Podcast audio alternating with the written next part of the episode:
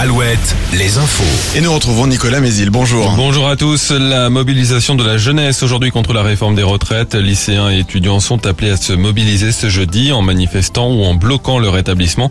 Plusieurs universités étaient déjà bloquées hier, notamment à Nantes. Un rassemblement est prévu en fin d'après-midi à 17h30 devant la préfecture à Angers. En parallèle, la grève se poursuit dans les transports à la SNCF. Trafic toujours perturbé aujourd'hui malgré une amélioration. Comptez ce jeudi sur un TGV sur 3, 2 2 TER sur 5, un intercité sur 4 sur la ligne Nantes-Bordeaux via La Roche-sur-Yon et Luçon, mais toujours aucun train sur l'axe Nantes-Lyon via Angers et Saumur. Et puis pas de changement dans les aéroports avec toujours 30% de vols annulés aujourd'hui et demain à Nantes. Et puis le mouvement se poursuit aussi dans les raffineries avec des expéditions de carburant toujours bloquées vers les dépôts. Euh, conséquence, les automobilistes se ruent dans les stations par crainte d'une pénurie alors qu'il n'y a pour le moment aucun risque. Au niveau national, à peine 6% des stations manquent d'au moins un carburant. La liberté de recourir à l'avortement bientôt inscrite dans la Constitution, annonce d'Emmanuel Macron hier lors de l'hommage national rendu à l'avocate Gisèle Halimi. Un projet de loi sera présenté dans les prochains mois.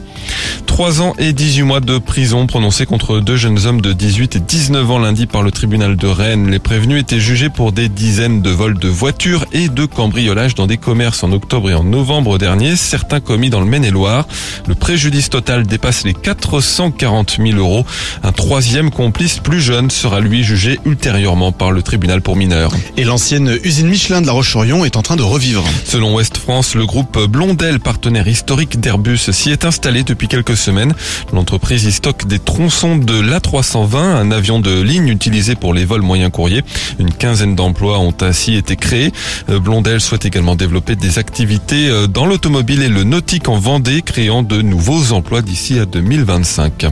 La sélectionneuse de l'équipe de France féminine de foot, Corinne Diacre, sera fixée sur son sort aujourd'hui. La fédération de foot convoque un comité exécutif ce matin. Euh, plusieurs joueuses, dont la capitaine Wendy Renard, se sont mises en retrait de l'équipe à quelques mois du mondial. Elles dénoncent notamment un management autoritaire. Sur les terrains et chez les hommes, la Ligue des Champions, c'est fini pour le PSG, éliminé dès les huitièmes de finale. Les Parisiens se sont inclinés de nouveau hier face au Bayern Munich 2-0.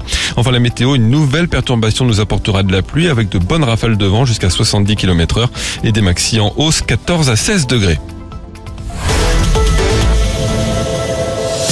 Alouette, Alouette, le 6-10, le 6-10 de Nico et Julie.